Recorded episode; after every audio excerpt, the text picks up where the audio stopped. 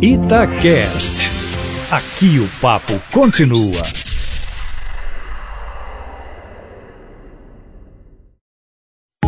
Itatiaia Carros, com Emílio Camanzi.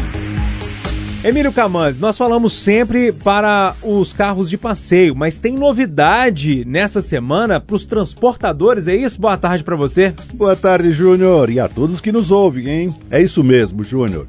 É que a Mercedes-Benz lançou a nova Sprinter 2020. Ela tem novo visual, painel, interior, direção elétrica e até mais potência nos motores, agora com 143 ou 163 cavalos. Nas versões topo de linha, tem até central multimídia sensível ao toque, com espelhamento de celular e câmera de ré. Mas o mais importante, porém, são os novos sistemas de segurança, como o assistente ativo de frenagem, que identifica pessoas e veículos e para o veículo sozinho se o motorista não frear, auxiliar de partida em rampa, assistente de fadiga do motorista e um controle eletrônico de estabilidade aperfeiçoado. Tudo de série em todas as versões.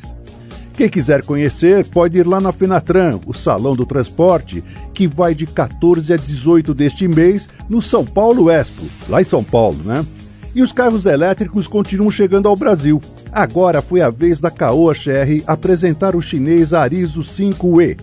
O elétrico tem 75% das peças intercambiáveis com a versão 1.5 Turbo Flex que já é vendida por aqui, o que barateia a manutenção.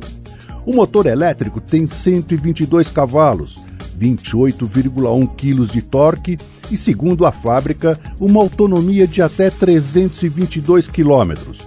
Por enquanto, só vai ser vendido a frotistas, para o público no começo do ano que vem.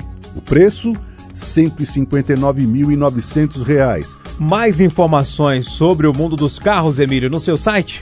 Exatamente, carroscomcamanzi.com.br. Um abraço, Emílio. Outro bem grande, Júnior.